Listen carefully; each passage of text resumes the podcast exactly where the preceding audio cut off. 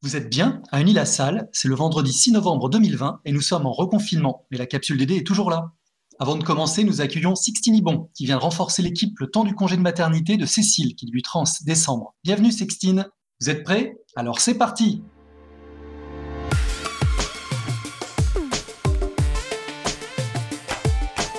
La capsule DD Podcast de la direction du développement durable d'Unis-la-Salle.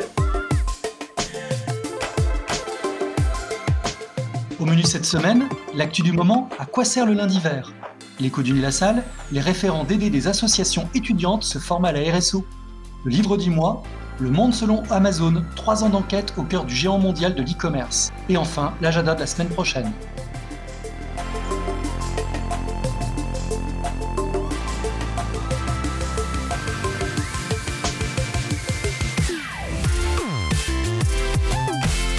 Cette semaine, on vous propose de regarder d'un peu plus près l'initiative du lundi vert lancée en janvier 2019. Alors ce lundi vert, qu'est-ce que c'est?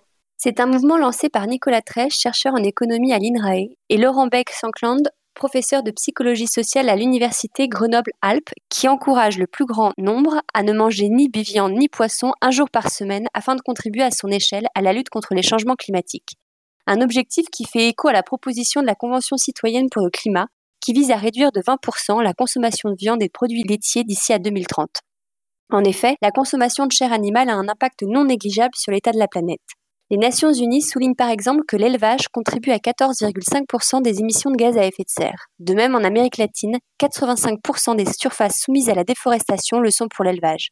Pour les porteurs de cette initiative, il s'agit également de sensibiliser à l'impact de l'élevage sur la pollution de l'air. À titre d'exemple, environ 70% des émissions d'ammoniac, un des principaux précurseurs de particules fines PM25, sont issues de l'élevage.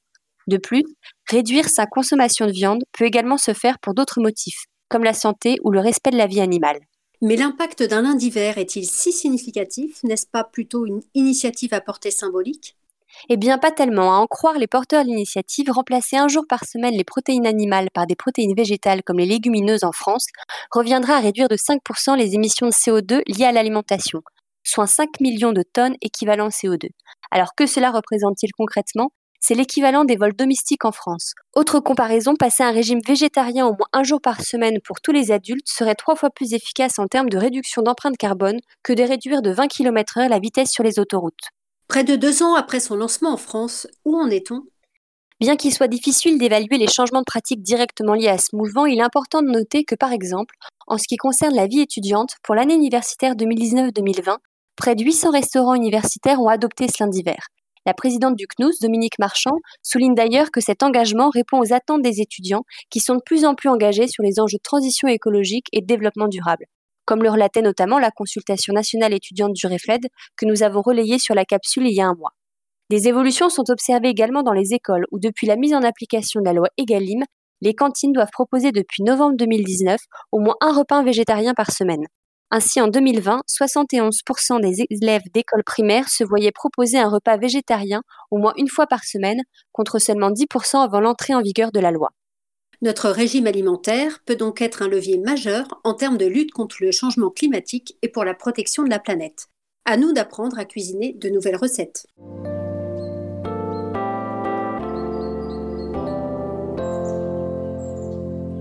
Jeudi, l'ensemble des référents d'aider des associations étudiantes d'Unilassal ont été formés à la RSO, la responsabilité sociétale des organisations. Aujourd'hui, nous sommes avec Anaïs Deren, qui est responsable projet et plaidoyer au REFED, qui est le réseau français des étudiants pour le développement durable. Anaïs, pouvez-vous nous dire quels sont les objectifs de la formation du REFED qui est réalisée auprès des étudiants? Alors, euh, cette formation euh, qu'on a intitulée euh, RSO et vie étudiante a pour objectif de revenir sur les bases de la responsabilité sociétale des organisations, de revenir aussi sur les bases du développement durable et de voir son application au fonctionnement des associations et de la vie étudiante. On va faire un focus tout particulier sur euh, la communication responsable et euh, l'événementiel responsable, qui est pour nous euh, un, critère clé de fonctionnement des associations étudiantes. Très bien. Et pour vous, le développement durable est-il indispensable dans la vie étudiante? Les enjeux de développement durable sont en effet pour nous indispensables dans la vie étudiante, euh, les objectifs du REFET sont d'avoir 100% d'étudiants formés et engagés et 100% de campus euh, responsables. Pour nous, les enjeux environnementaux doivent vraiment être intégrés dans toutes les facettes de la vie étudiante, que ce soit euh, dans les projets, dans leur engagement ou dans l'événementiel, mais aussi dans le fonctionnement des associations étudiantes et dans le fonctionnement des campus en lui-même. On a fait une grande consultation l'année dernière, la consultation nationale étudiante, qui avait pour objectif d'interroger les étudiants sur les enjeux environnementaux. Et on a vu qu'il euh, y avait vraiment un lien entre le fait que les étudiants soient formés euh, sur les enjeux environnementaux et euh, le fait qu'ils puissent être capables d'appliquer ça dans leur vie de tous les jours, sur leur campus, mais aussi par la suite dans leur insertion professionnelle. Merci beaucoup Anaïs pour ces informations et la formation réalisée auprès de nos étudiants. Nous avons ensuite interrogé Clara Hurtre, qui est la référente développement durable au sein de l'association des Ovalies sur le campus de Beauvais.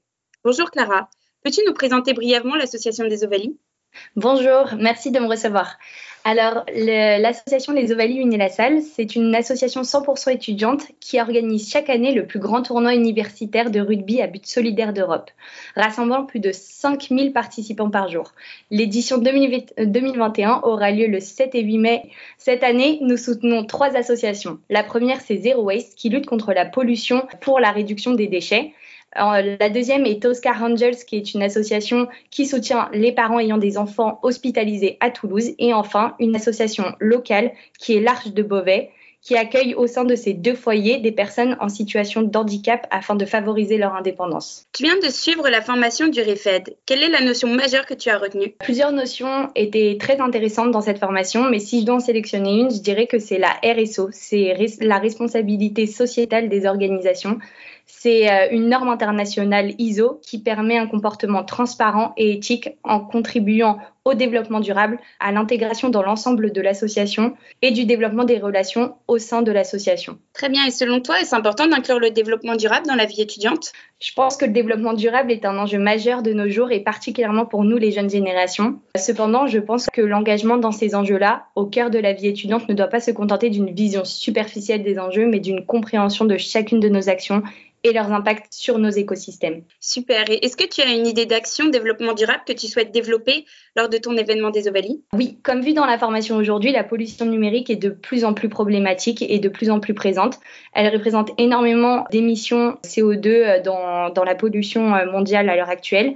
Et euh, nous travaillons actuellement à modifier notre manière de communiquer de façon peut-être plus intelligentes, comme par exemple privilégier des grandes affiches d'information à des points stratégiques du site à la place de mails qui favorisent la pollution numérique ou encore de flyers qui créent plus de déchets papier. Merci beaucoup Clara. Bon courage à vous pour tous ces beaux projets. Merci.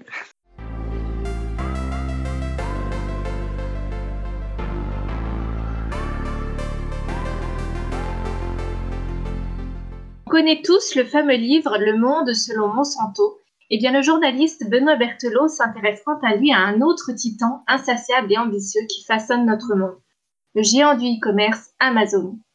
Dans son livre Le monde selon Amazon, paru en 2019, Berthelot dévoile, après trois ans d'enquête au cœur même des tentacules du titan, les dessous du modèle économique de cet empire au détriment de toute notion élémentaire de justice sociale et de l'équilibre plus que fragile de notre écosystème Terre. On y apprend entre autres, et sans grande surprise, que pour chaque emploi créé chez Amazon, deux emplois existants sont détruits dans une autre entreprise et que les conditions de travail, notamment dans les entrepôts et pour les livraisons, sont inhumaines, allant jusqu'à empêcher les salariés de soulager leurs besoins naturels par souci de gain de temps et d'efficacité. Et qu'apprend-on d'autre dans ce livre?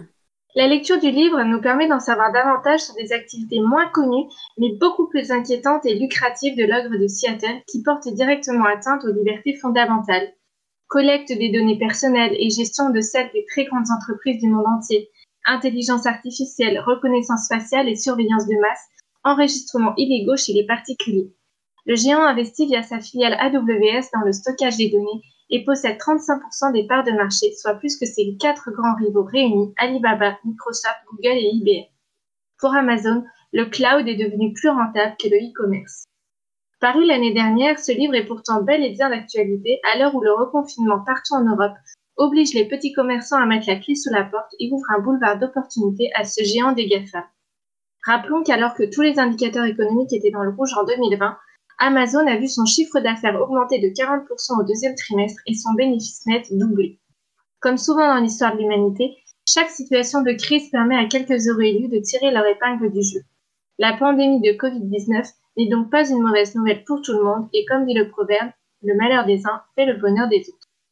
Si la lecture de ce livre vous tente durant le deuxième confinement, n'hésitez pas à le commander en click and collect chez votre petit libraire de quartier ou si vous êtes un cynique, vous pouvez toujours le commander sur Amazon. Et oui, le géant ne doute de rien ni de personne, surtout pas de lui-même.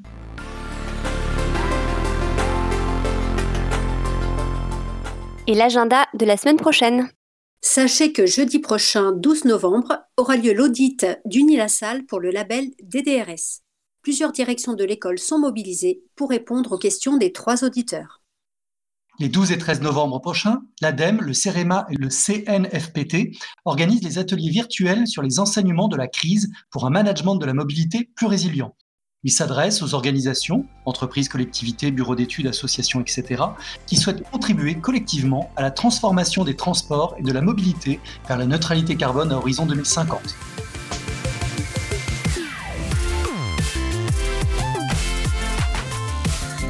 Et voilà, la capsule DD d'Unilassal, c'est fini pour aujourd'hui. On espère que cela vous a plu. N'hésitez pas à nous partager vos courriers enthousiastes, vos propositions de thèmes et vos suggestions d'amélioration à l'adresse capsuleddd.unilassal.fr. Merci pour votre écoute et pour vos petits plans en faveur du développement durable. On se retrouve la semaine prochaine. Et d'ici là, vous pouvez méditer cette pensée attribuée à Épicure.